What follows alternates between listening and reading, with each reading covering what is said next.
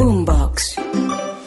La idea no, no es una idea descabellada. El problema es que, como siempre, el presidente María Camila la sacó del sombrero, tenga, y cogió nuevamente desprevenidos a sus funcionarios, a los ministros, etc.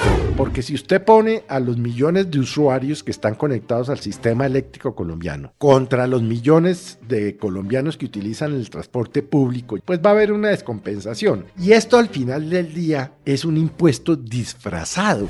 Y la verdad, el poder adquisitivo de los colombianos ha bajado. ¿Aguantarían los colombianos un totazo de estas proporciones? Le voy a pronosticar, no va a pasar nada. Pero esto no va a ir para ningún lado, entre otras cosas, porque no es económicamente viable.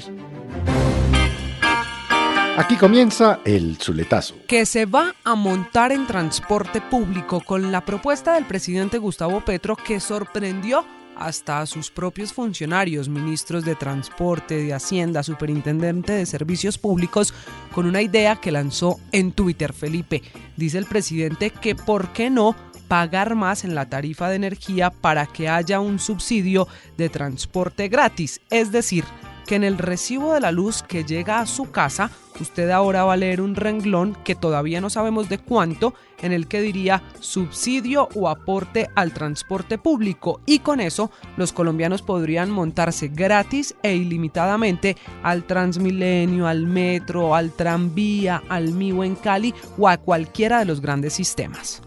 La idea per se no es mala, es decir, la idea no no es una idea descabellada. El problema es que, como siempre, el presidente María Camila la sacó del sombrero, tenga, y cogió nuevamente desprevenidos a sus funcionarios, a los ministros, etcétera, que usted mencionó. Y entonces no, no saben cómo explicar porque eh, no es ni la primera ni la última vez que el presidente suelta una idea sin que sus ministros sepan. Y después tienen que salir a buscar y a tratar de dar explicaciones. Ahora, la idea mala no es, porque ciertamente beneficiaría a millones de colombianos que toman el transporte público. El tema es el cómo y el cuánto, porque las cifras que el presidente no dio ya empezaron a aparecer de la mano de los expertos en el que dicen que, por ejemplo, en el caso de Bogotá, eh, se incrementaría entre 198 y 200 mil pesos mensuales la factura de energía por cuenta y riesgo de este subsidio. Mm, pero Felipe, Entonces, no, pero una pausa. yo, no, pues yo, yo me hago una pregunta, María Camila. Sí.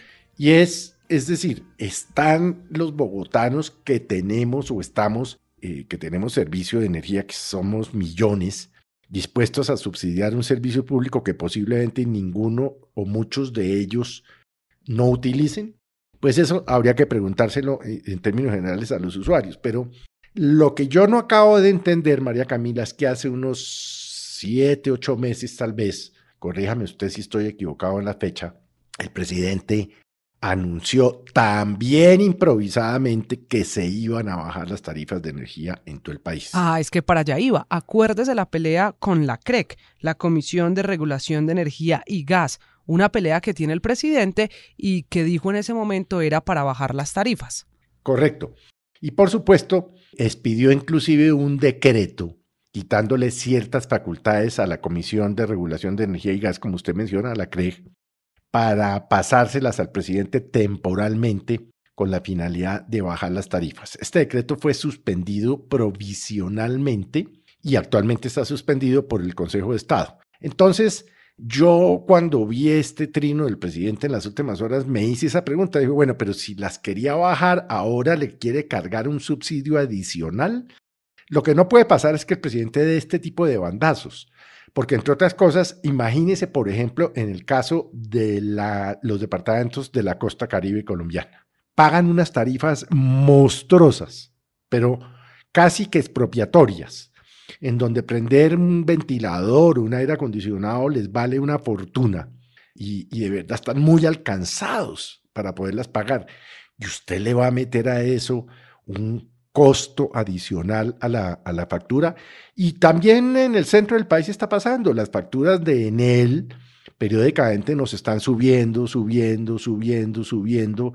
Yo no sé si porque fue que se acabaron los subsidios que en un momento dado dio el, gobierno del presidente Duque por, ah, por eh, la, pandemia. o no sé, yo no conozco, ese es un tema muy técnico del cual técnicamente no, no me atrevo a opinar.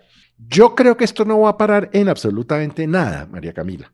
Porque si usted pone a los millones de usuarios que están conectados al sistema eléctrico colombiano contra los millones de colombianos que utilizan el transporte público, llámese Transmilenio, Transmicable, el mío, etcétera, etcétera, etcétera, pues va a haber una descompensación. Y esto al final del día es un impuesto disfrazado. ¿Y cuánto tiempo está el bolsillo, Felipe, en capacidad de soportarlo? No, no, no, es que los colombianos no estamos en capacidad. Bueno, algunos sí podremos, yo no me voy a victimizar aquí, pues asumir un impuesto adicional, un subsidio adicional, o como usted lo quiera llamar. Pero, hombre, el, el, bolsillo de los colombianos está muy golpeado. Así el ministro de Hacienda diga que no va a haber recesión, lo cierto es que el crecimiento de la economía este año puede que sea cero como lo están mostrando las cifras oficiales. Y la verdad, el poder adquisitivo de los colombianos, no lo digo yo, lo dijo el DANE en, el, último informe, ha bajado. Por eso se ha parado la venta de carros nuevos, de vivienda nueva y usada, de eh, eh, textiles, etcétera, etcétera, etcétera.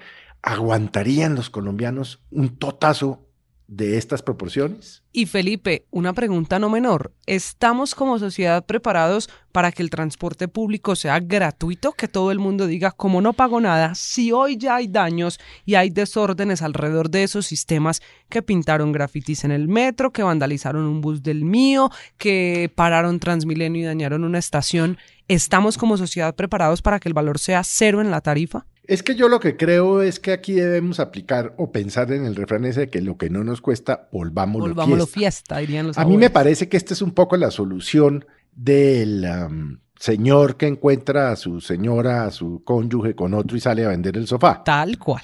¿No? Entonces Petro dice, el presidente Petro dice, no, es para que no se sigan matando, tratando de entrar gratis a las, a las, a las estaciones y tal, porque se meten por las puertas, pues eh, eh, eh, claro, evidentemente han muerto muchos tratando de, colarse en, el caso del Transmilenio de Bogotá, pero la solución es ponerlo todo gratis. A mí me parece que, y en eso coincido con nuestra panelista de Mañanas Blue, María Consuela Araujo, que manejó por muchos años Transmilenio, Transmilenio. Bogotá, dice, mire, si ustedes no cobran, la gente no solo no lo va a valorar, sino que lo va a acabar posiblemente.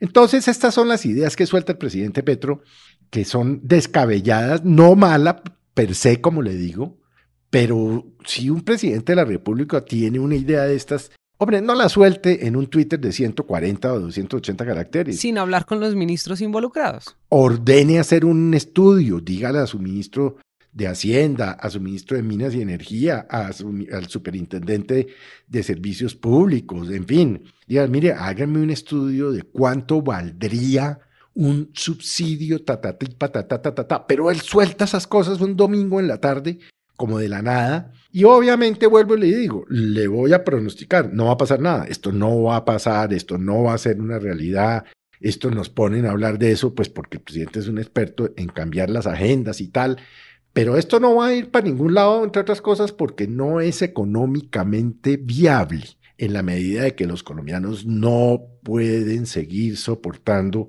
aumentos en los servicios públicos y mucho menos en el de energía. Y habrá que esperar cómo, cuándo y cuánto nos va a valer a todos una nueva propuesta del presidente que nos toca el bolsillo. Este es el Zuletazo. Boombox.